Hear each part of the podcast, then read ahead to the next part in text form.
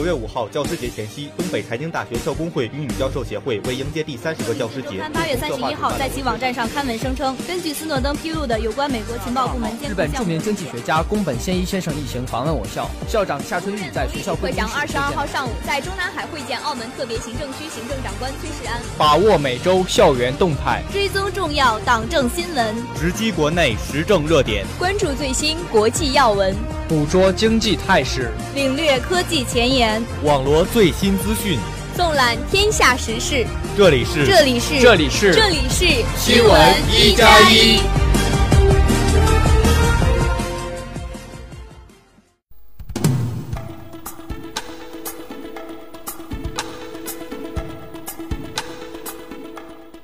亲爱的同学们，大家好，今天是三月二十九号，星期二，农历二月二十一。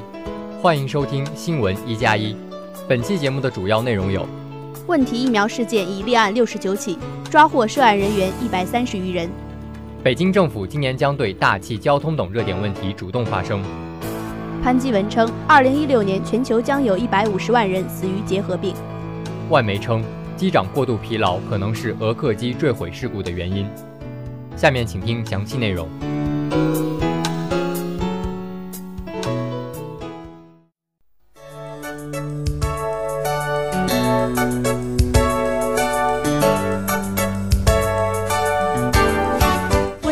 事件已立案六十九起，抓获涉案人员一百三十余人。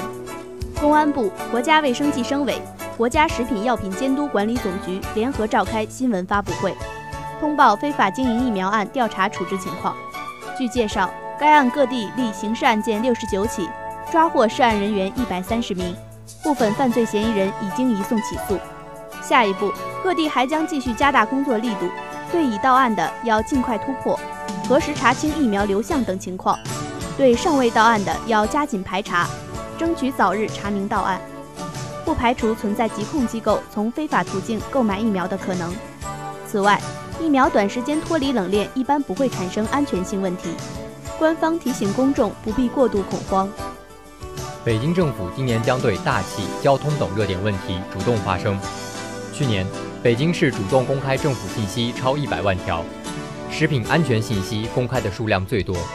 首都之窗昨天集中公布了北京市各行政机关2015年政府信息公开工作年度报告。今年在政府信息公开方面，将针对大气、交通等热点难点问题主动发声。在各政府部门的报告中，还公布了信息公开工作中存在的问题，比如市园林局表示，信息公开工作的程序环节设置存在纰漏。市住建委称，一申请公开答复水平有待进一步提高。市金融工作局称，政府信息公开的主动性、公开信息的质量和时效性还有待进一步提升等。潘基文称，二零一六年全球将有一百五十万人死于结核病。联合国秘书长潘基文在纽约联合国总部寄予二十四号的世界防治结核病日时称，二零一六年全球将有超过九百六十万人患上结核病。其中一百五十万人会因此丧命。结核病严重影响世界上最贫穷、脆弱、被社会边缘化以及缺乏基本医疗服务的人群。因此，消除结核病应与减少不平等、消除极端贫困、覆盖全民医疗、消除艾滋病等二零三零年可持续发展目标同时进行。他还强调，必须消除对结核病的歧视，使所有病患都能得到治疗。当我们面临着一系列复杂的突发事件和前所未有的全球难民危机时，更需要做好准备，保障人们的健康。外媒称，机长过度疲劳可能是俄客机坠毁事故的原因。据报道，在俄罗斯坠毁的阿联酋廉价航空公司迪拜航空的机长，据说此前已向公司提出辞呈，原因是过度疲劳。英国广播公司访问了机长索克拉图斯的同僚，其中三人表示。事故发生前，索克拉图斯已经辞职，出事时正在履行三个月的通知期。他离职的主因是过度疲劳和想要改变生活方式。其中一位机师告诉记者说：“机组人员过度工作，面临过度疲劳问题，这是个严重的风险。我估计百分之五十的迪拜航空公司职员面对极性疲劳。我曾向公司一位高级职员反映情况，但他坚称迪拜航空没有过度疲劳问题。”但是事件的原因还有待调查。下面请听一组简讯。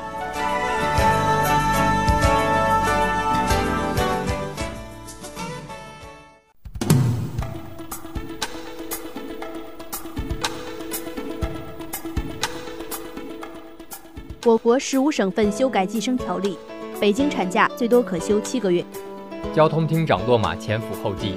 高速路成少数官员腐败路。二十余省份启动公务员招录，多地明确在职公务员进考。比利时连环恐袭后，各国加强安保，民众为遇难者默哀。韩国首次出口潜艇举行下水仪式，可乘坐四十名人员。关注叙利亚局势，和谈告一段落，达成十二点共识。下面让我们一起来关注一下天气情况。大连地区晴，东风四到五级，六到十二摄氏度。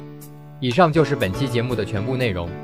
本期节目采编罗云山、朱安妮，导播耿佳杰、侯思，我是王瑞贤，我是孙静，我们下期节目再会，再会。